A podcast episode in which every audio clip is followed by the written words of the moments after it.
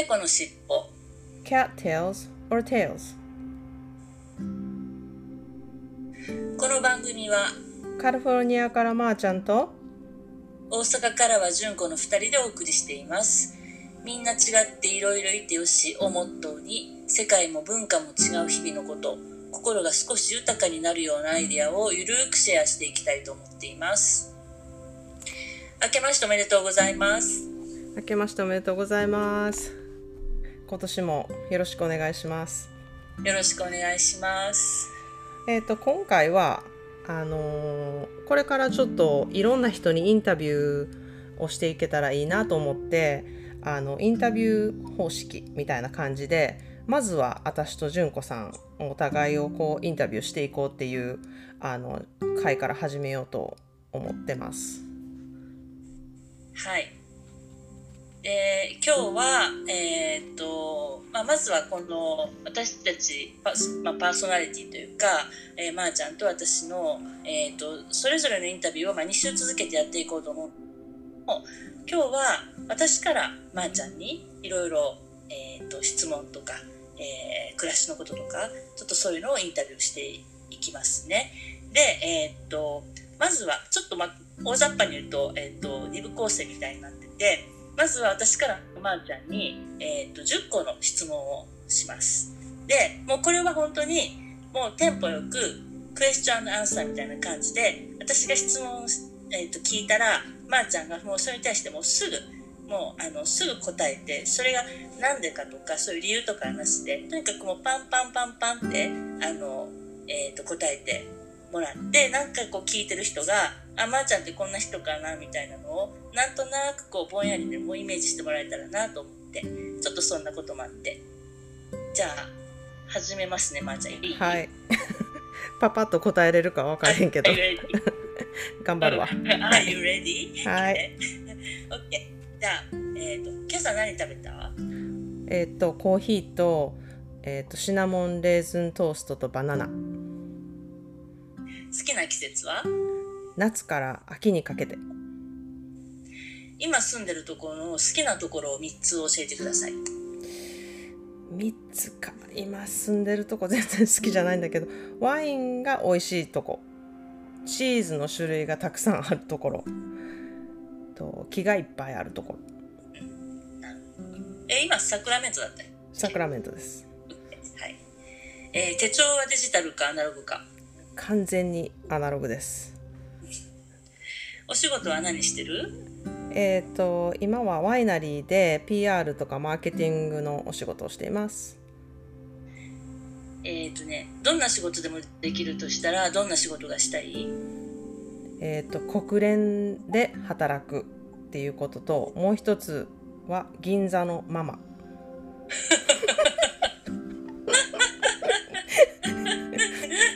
できればね。想像したわいそう 髪の毛めっちゃアップにして。着物着てな。オッケー。じゃあ自分を一言で言い表すとしたら？感受性が強い。強すぎる。どちらかというと。えー、と今読んでる本教えてください。えっ、と大概2冊か3冊ぐらい私あって今読んでる本は西加奈子さんの「えー、とさらば」と,、えー、と英語の本であの「On Earth We Are Briefly Gorgeous」えー、とオーシャン・ウォングの本です。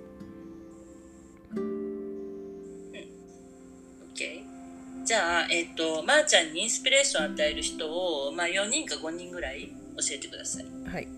大概私クリエイティブで結構自分の世界観っていうのを持ってる人がすごく好きでえっ、と挙げればソフィア・コッポラうん、キキ・キリン。うん、トム・フォード。村上春樹。おう。バラバラ。なかなかゴージャスな。結構難しかったこれ。かあの4人に絞るの。私8人ぐらい出てくるねんけど、うん、じゃあ、えっ、と、まー、ちゃんにとって家族っていうのを一言で例えると何でしょうか？一言で例えると私を私の足を地につけてくれている存在、なるほど。うん、OK。ケーありがとう、はいじゃあえっとまえっと今からのメインのインタビューというかはいあのまあまっさんは1回目のエピソードの時でもあの自己紹介で言ってくれたんだけど高校生の時からかなもうアメリカに行っててもうだから在米生活ももうすごい長いようね。んでおそらく日本で生活してるよりアメリカで生活してる年月の方が長いと思うんですけど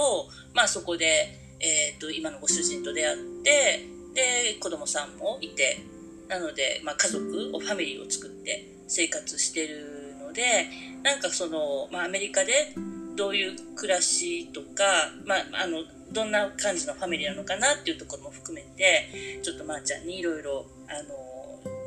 インタビューをしていきたいと思うのでえよろしくお願いします。えーっと今で結婚何年目？まー、ちゃんは。結婚は16年目かな？うんうんうん。うん。ご主人との馴れ初めもし差し支えがなかったら、はい。慣れ初めは、えっとうん友達の紹介なんだけどこその友達もあのこれ聞いてくれてるんだけど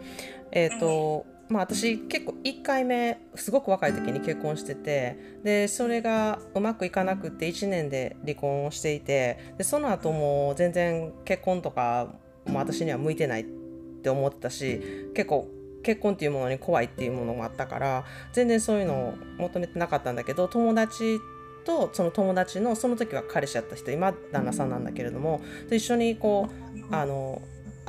よく遊んでるうちになんか誰かおれへんの？みたいな感じで紹介してあげるよみたいな話になってえー、なんかもう大変やし結婚とかって言ってたらなんか多分会う人この人会うと思うでっていうような人を言ってくれてでその人にあのあその人がエディで今も旦那さんで、まあ、一回会った時にあなんかフィーリングが合うしもしかしたらあのいなんか一緒に入れるかもって思った人がうん。あのその人っていう感じかな。なるほど。どれぐらいの交際期間を経て結婚したのえーっとね結構早かった。なんか6ヶ月ぐらいでうん。あの、まあ、ちょっとちょっと遠距離っていう感じだったんやけどうんうん。あの私がその時サンフランシスコにいて、えー、とエディはサクラメント今住んでるとこにいてだいたいひ車で2時間弱のとこなんだけどそのそれを行ったり来たりしなあかんかったからまあちょちょっとした遠距離みたいな感じやってであのタイミング的にあの一緒に住むってことになって私結構あの結婚する前に同棲をしたい人でであの、まあ、一回失敗してるっていうのもあるからあの一緒に住んでみてどんな感じかっていうのをこう分かった時点で結婚したいなって思ったからあのそういうこうタイミング的にそういう風になってで6ヶ月付き合って6ヶ月にその一緒に住むことになってでそっから確か34ヶ月後ぐらいにあの結婚を決め決めたっていう感じかな。うん、じゃあ割とスムーズな感じやったそうやね。結構うんトントンって感じで。うんうんうん。そのに暮らしてみてもあまりそのええみたいなところもうん。大きなったりとかして。そうやな。えーっていうのはあのいっぱいあんねんけどだ 誰と暮らしても多分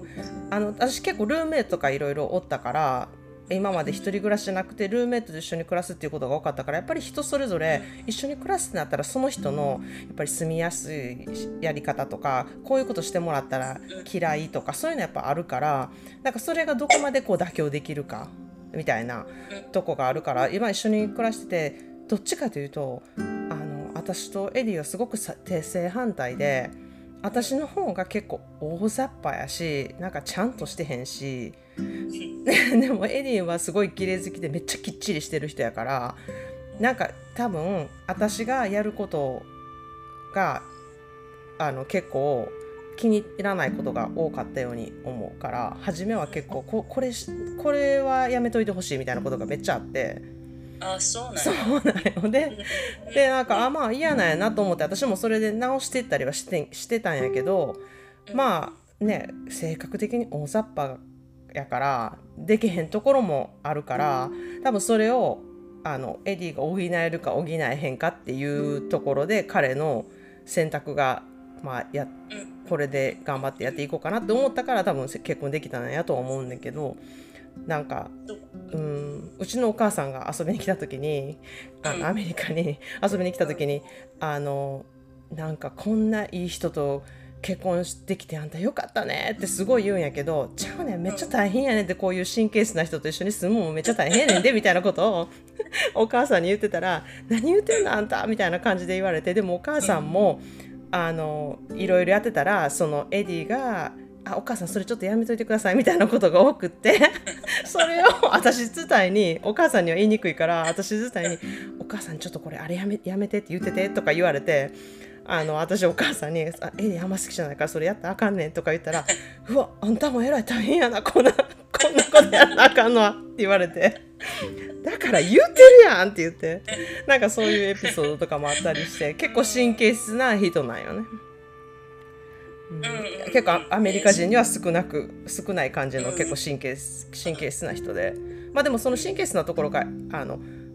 理由があるからその綺麗でいたいとかあの物を大事に使いたいとかやっぱそういう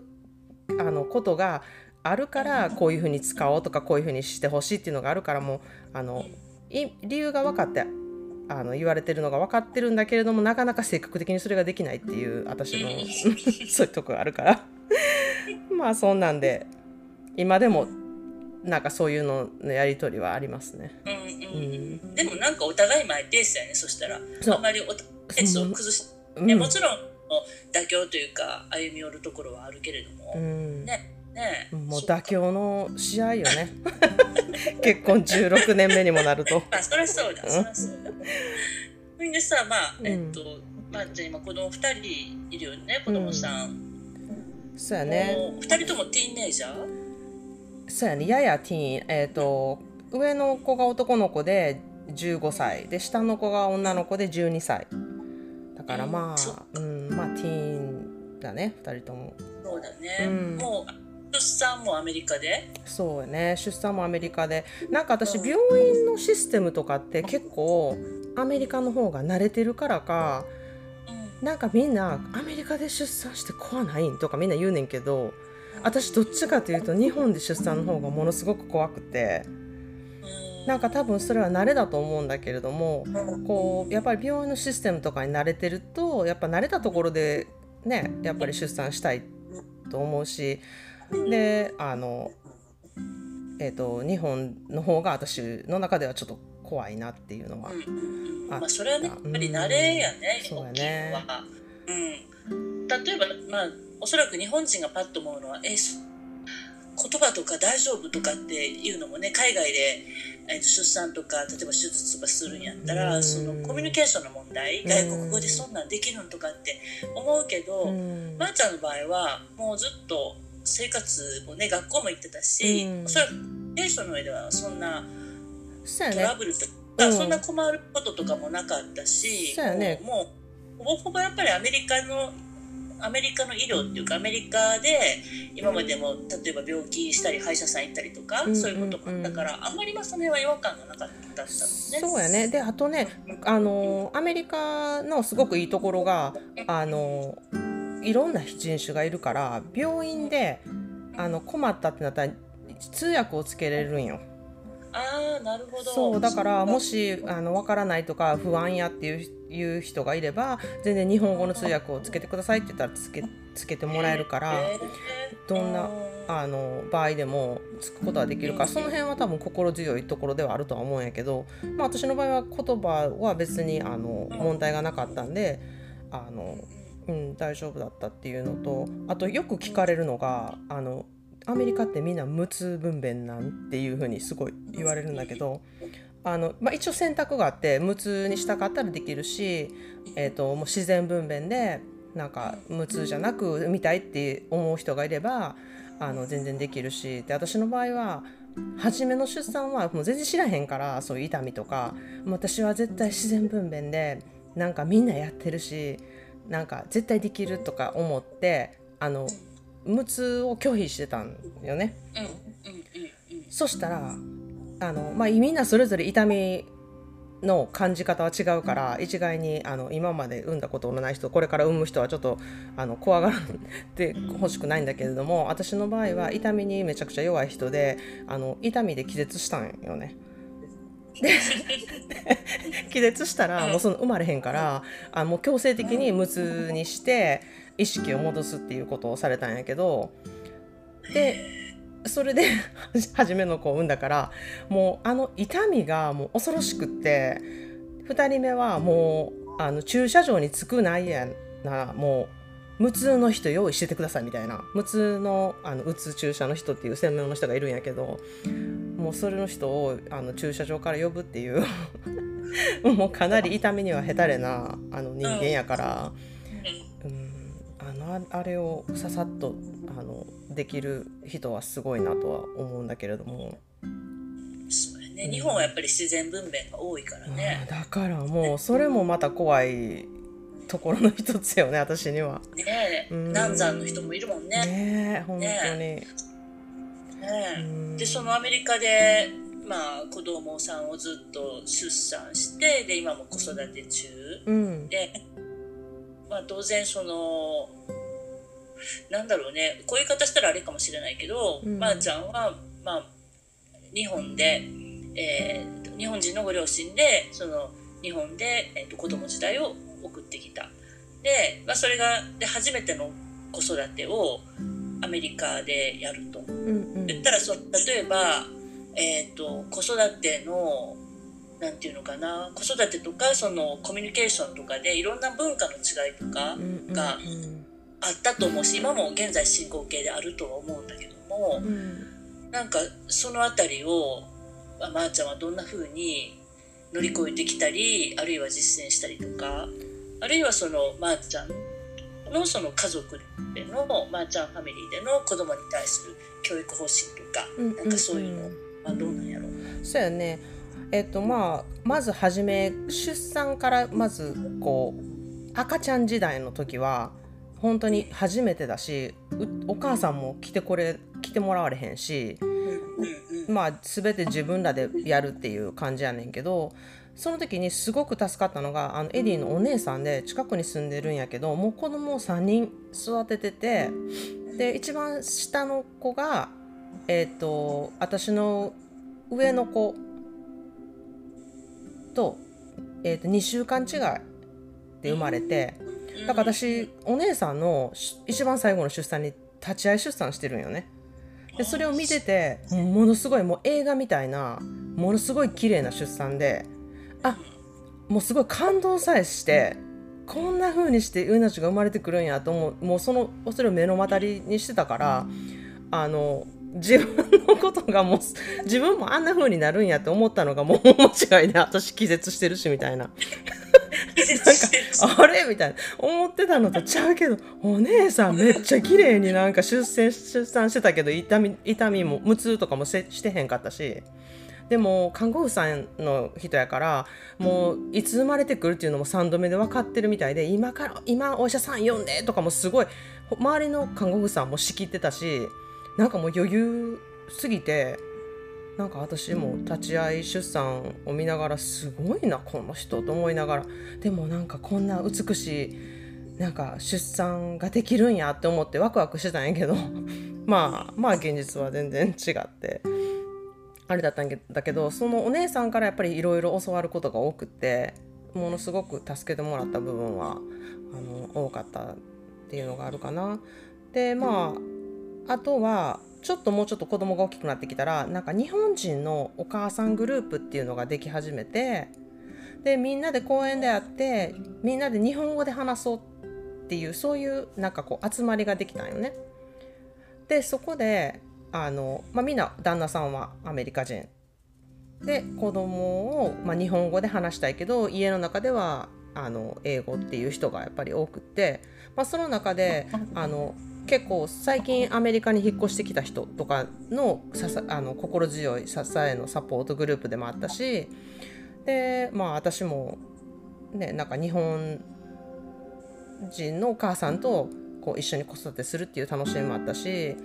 なんかそれでそのグループはすごく助けられたっていうのも多かったかな。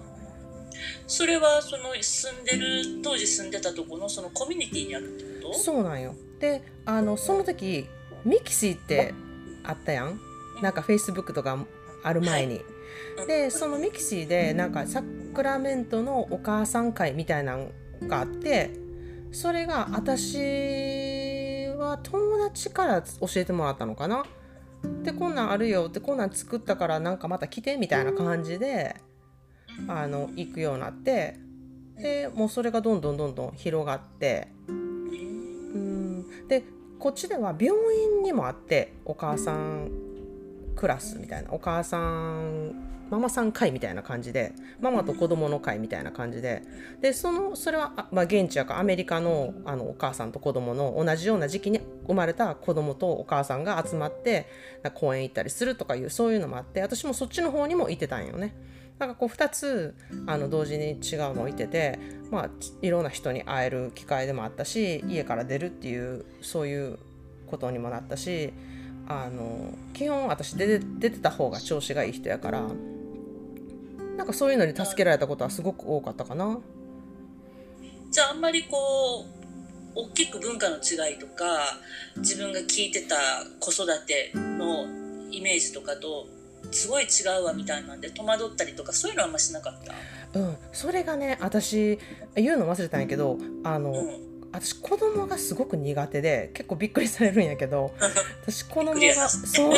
子供がすごく苦手で全然子供に興味がなかったしあのなんかこう動物見たらあ可愛いって寄っていくような感じでお母あるお母さんは赤ちゃん見たら可愛いって寄っていくお母さんがおると思うんやけど私そのもう反対でなんか目合わしたくないとか そっち系やってあのあんまり子供に興味がなかったからこう知識子育ての知識とかも全くなかったしあこうやって子育てするんやっていうそういうのも一切なかったしあのなんやろな全然もうなんか知らん間になんかもう子育てこうしてやっていくんやみたいな感じでやっていったっていうのが多かったかな。だから周りにこうあの保育士の人とか保育園で働いてた人とかいう人の意見とかあとは私一人の友達があの、えっと、子どもの精神科医をやってる人がいてで子どもの成長っていうのはこういうふうにして成長していくんよっていう話を聞いたりとかしてたからその人からこう学んでああ今ってこういう時期なんやとかその保育士をやってた人からはもうすごい子供に慣れてるからその人がやってる手つきとかあこういうふうに子供と接してるんやっていうのを見て本当に学んだってことが多いかな。なるほどね。逆にあれやねそのいろんな情報が先に情報が情報だけがこうたくさん入ってきて、うん、あの頭でっかちになるなる中での子育て子育てというよりはなんかこう周りの人に同時進行で常にサポートしてもらったっていうところはすごくあのなんだろうな、まあ、もちろん大きな支えだったと同時に逆にままーちゃんにとってはそれを素直に受け入れて子育てに集中しやすかった環境もあったのかもしれないね、うん、それは。そうやね。なんかそういうの方が私自分に向いてるんだと思う。なんか留学もそうやしあんまりこうめっちゃもう喋れるから行くとか英語めっちゃ得意ですごい書けるから行くとかじゃなくても結構バーンって行ってしまってえこれどうやって会話するんとかこういうふうに言おうと思ったらどうやって言うんとかだからその日本語から英語にトランスレートするっていう部分があんまなくってこういうふうに言ってんなあの人それじゃあそのそういうふうに真似しようっていうのがやっぱり多かったからだから子供が本当に英語を聞いて学ぶっていうのと同じ感じやったからなんか多分そっちの方が私自分に向いてるんだと思う。うんね、とはいえねやっぱりこうすぐお母さんが駆けつけてくれるあの環境でもないわけだから、まあそこいろいろあの苦労はあったと思うんだけど、例えば子育てに関して、えーと、旦那様と何かこう意見が対立したりとか、あ方針が違ったりとかっていうのはあったりとかした？そういうのは。それはあんまりなかったかな。なんかお互い私はどっちかというともしかしたらアメリカ的な子育てなのかもしれないっていうのが結構自立させてるちっちゃい時からあのお母さんが何でもやるっていうのにすごくこう何て言うのかなあんまりいいなって思ってなくって結構日本のお母さんって何でもするからすごいなって思う一面なんか子供が一人で生活した時にどうすんのやろって思ったり自分がやっぱり若い時に出てるっていうのがあるからそれで自立してた部分やりやすかった部分とかもあるし自立させてもらった部分できやすいこともあったしなんかそういうのでこれから子供が生きやすくするためにはどうしたらいいかなっていうのをやっぱ結構常に考えてしまってあの自分で何でもやりなさい。自分で何でも考えなさい。とにかく物事を考えて深く考えてなぜこういうことしなきゃいけないのかっていうのを常に考えなさいみたいなことはすごく言うようにはしてるかな。だからあのそこで悪いあの点があまり構ってないみたいなほったらかしみたいな感じにはなりつつあるかな。でやっぱり子供やから大変やしできへんこともあるからそこでやっぱりサポートしてあげあげないとはいけないとは思うしあのでもできるだけこう結構子供って何でもできるなって本当に思うしあのやらせていくのがいいんじゃないかなっていう私の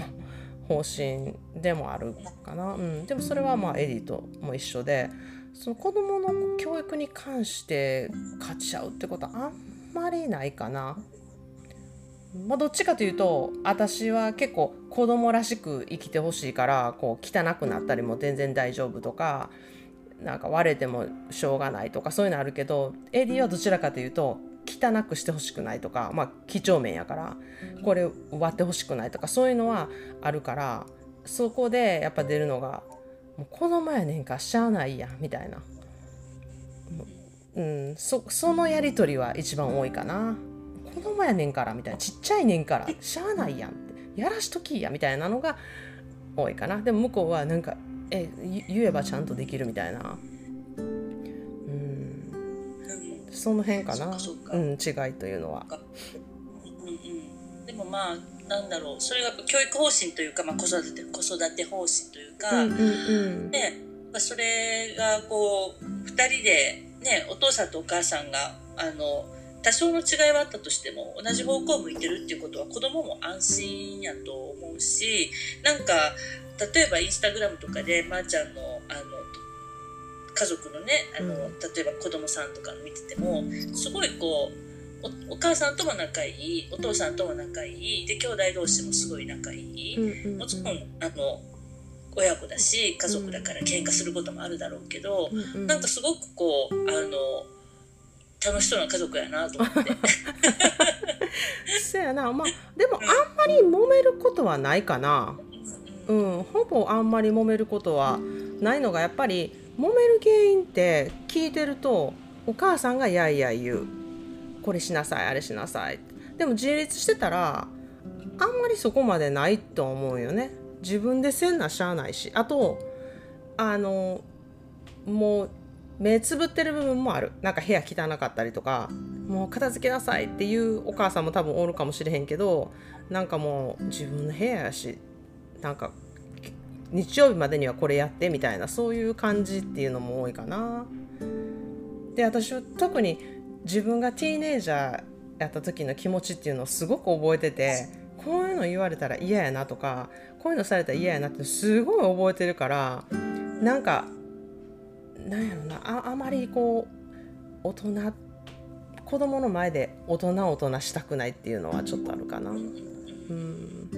そっか。でもねこれからあの中学生で高校生でまた大学になって、うん、いろいろその子供の成長のステージに合わせて、うん、親との関係方も変わってくることもあるやろうし、うん、ね、まだまだいろんなことが起きてくるやろうけどもでもなんかこうきっとまー、あ、ちゃんの家はすごくいいバイブレーションがあるような感じがすごいする。それはやっぱりこうお父さんとお母さんがあの何て言うのかな。いわゆるその国際結婚やねんけど、うんうん、なんかその中でもすごくこうお互いをリスペクトしてる部分がすごくあるのかなと思ったりして、うんうんうん。なんかさあの、まあ、私自身があの私はまあ日本人と結婚してるから、あれやねんけどもその国際結婚っていう言葉自体が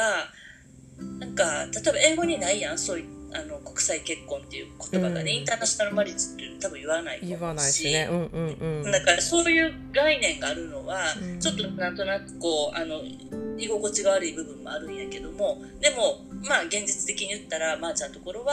まー、あ、ちゃんが日本人でご主人が、えーとまあ、アメリカ人？アメリカ人っていうのもなんなんっていうところもあんねんけど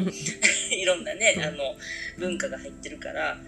まあ、いわゆるそのいわゆる国際結婚っていう形で、えー、というふうになってるけどどうなんかなその国際結婚まー、あ、ちゃん。そうやね。国際結婚、うん、国際結婚したいっって思ってしてる人もおるからあの一概にあれないけど私はもう全然結婚自体無理って思った人やからあの 国、まあ、たまたま国際結婚になったっていうのがあってであの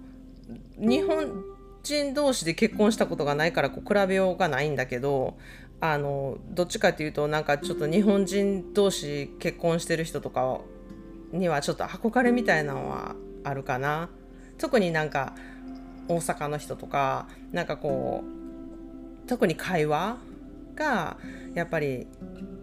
なんか夫婦の会話うちは英語やからなんかそのないものねだりじゃないけどなんかこう日本語で日本語で当たり前やけど日本語で大阪弁同士で話したりとかするとあなんかいいなって思うしあの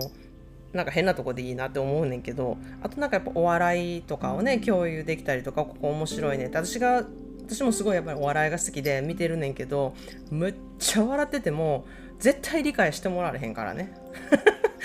まああの分かりやすい芸人の芸とかやったら 分かるけどでもなんかやっぱそこまで理解笑いを理解しようと思ったらやっぱ相当その文化を理解しないとあかんし、うん、で反対に英語の方のあのコメディとかそういうのは私は理解できるからそういうので共共有はできるけれども、うん、そういうとこでちょっとやっぱ育ってきた環境とか日本の学校の感じとかそういうのはちょっと共有できないからあの悲しいなって思うことも多いかな。うんでもやっぱりどの夫婦でも育ってきた環境ってやっぱり違うし日本人同士でも育ってきた環境は違うしだからそういう意味ではあの国際結婚っていうか全然違うんだって思頭に入れて付き合うっていうのはやっぱりちょっとあのそういう意味ではやりやすいのかもしれないね。うんあとまあ私はあの英語で暴言とか吐かれたらもうそれはあの全然心にぐさぐさくるけれどもあのあんまりこう国際結婚でも英語がちょっと苦手っていう人は、まあ、英語でガーって言われてもなんか全然腹立てへんしみたいな人はすごく羨ましいしあのこう壁があるっていうかこうバリアがあるっていうかちょっとその英語でバーって言われても心に響けへんっていう人とかはある意味ちょっと羨ましかったりもする。でそういう時はなんかもう日本語でなもう文句バーって言うねんって言う人言ってる人とかもおるんだけど、まあ、私の場合はそれはないかなと思ってやっぱり相手が伝わる言葉で言いたいし伝えたいしうんそういうところでなんかちょっと日本人同士の夫婦っていうのは憧れもあるなかなり。ね、そこは今おばあちゃんが言ったみたいにあのたとえ同じ日本人同士だっても育ってきた環境も文化も親も兄弟も違うわけやから、うん、それは共通の部分は同じ言葉同じ日本語っていう言語が共通なだけであって、うん、まあねそれは本当に人それぞれなので。うん、本当そう。でどっちかというとあのうちの家族の方が全然アメリカ人っぽくってエディの家族の方がすごく日本人、まあ、ドイツ家系っていうのがあるからなんやけどなんかすごい真面目でなんか、うん、物静かでっていうところがあるからうちの親もなんかあのエディさんの両親の方が日本人っぽいなって言うたりしてるぐらいやからなんかあのほんまになんかそういうところでは、まあ、そういう真面目な感じっていうところもあのもしかしたら日本人の私私は全然真面目じゃないけど こう日本人っていう意味でちょっとそういうとこが合うのかもしれないなと思ったり、うん。そうだよね。うんあれは食べ物なんかは？食べるの？あ全然日本食が結構好きで、まあ、エディが食べられへんものって言ったら納豆とお餅ぐらいでめっちゃ好き。味噌とかすごい好きやしなんか茄子の田楽とかめっちゃ好きでなんか、うんま。あ、えー。京料理とかすごい好き。連れてったらめっちゃ喜んでる。ね、だってあの、まあ、今年とか去年はねコロナで里帰りできなかったけどうん。大体毎年結構長いことを帰ってきて子供たちも日本の学校に、そうそうそう。ね、い一時通わせたりしてたよね。そうそうそう行かせたりしてて、まあ、本当にあれはいい経験やなと思ってやっぱりあの自分がこう外にいるなんか部外にいるっていう感覚ってあんまり感じることがないと思うよね一一つの国で住んでると。でやっぱり子供たちが日本に帰ったらなんかこう慣れてない環境にポンと入れられて私は誰の助けもなければあのやっていけないっていう状況にあの子供の頃から慣れてるっていうのはなんか、ものすごく心強いし相手のことをすごく考えるようになるしあの助けてあげようっていう人にはなるかなって思う自分自分ばっかりじゃなくて。やっぱり助けてもらうことがすごく多いしそのそれでそれに対してのやっぱ感謝もすごく生まれるからあのうん。ね、みんながみんながそういうふうにできる環境ではないからあのそういう環境を与えられたことはすごくありがたいなとは思うんだけれども。そうだね、うんまあ、このあの、ね、この尻尾を聞いてくれてる人たちは例えば私たちお互いの知り合いも含めて、ね、まさにあの子育て真っ最中とかあの高校生大学生のお子さん持ってらっしゃるっていう人とかもいるんで、うん。なんかねあのそういうところで今のまーちゃんのがこうあのた純粋にあアメリカでの話っていうところでそういう興味深くうん。聞いてもらえるなと思うし、でもまあねあ私はあの実際に子育てをした経験はないんだけどもでも聞いててすごく興味深かったのと、まああとはあれだねこう国があー違ってもやっぱりこうあの基本的な部分は一緒なのかな。うん。そのね子育てとかあと家族の関係性っていうのかな、うんそうだね。まあ日本もでもものすごく貧富の差がなんかこう出てきてるっていうふうに聞いてるんだけれどもまああんまり帰った時にこの目の当たりにすることはないんだけれどもアメリカは結構公立の学校に行ってるともうものすごく目の当たりにするからこう貧富の差がものすごく激しくってその中で子どもたちがやっぱり住んでるとなぜそういう貧富の差が現れるのか。で、まあ、それによってなぜ収入が多い人があのこういう生活しているのかっていうのをやっぱ若い時から目に目の当たりにするからなんかそれある意味良くも悪くもあって、まあ、うちの子供には特にあの人がすごくあのお金持ちであることが全てじゃないけれどもお金っていうものはすごくいいツールであればやっぱりいろんなことに使えるし自分のやりたいことができるっていう意味をあの結構教えててでやっぱそういうことそういうことしようと思ったらやっぱり学歴もいるしでこういう学校に行こうと思ったら成績は良くないといけないしっていうのがあるとあのやっぱり勉強のしがいがあるというか成績もよく取ろうって思う意味にもなるなと思ったりもするかな。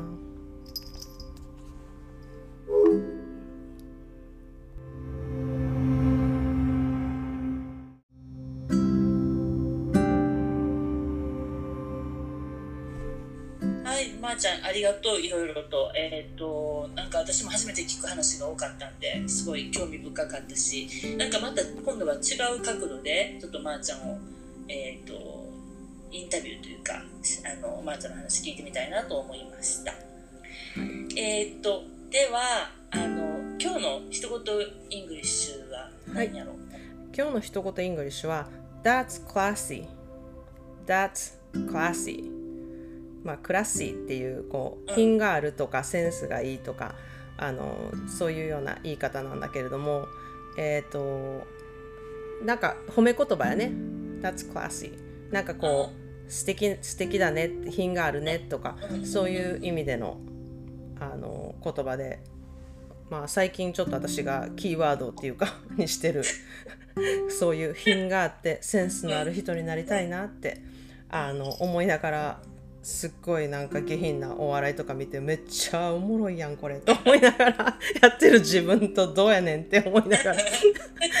日々過ごしてるんだけど、うん、なんかそういうのが。いいね。That's classy That's ね classy、That's classy、うん。ねそう。やっぱりね品位クラッシーっていうのはねなんかこうあの品位とか品格とか言うとちょっとこう硬いイメージやねんけどこうクラッシーって英語にするとすごくこう洗練された上品さみたいな感じがもうちょっと柔らかい印象があって、うんうんうん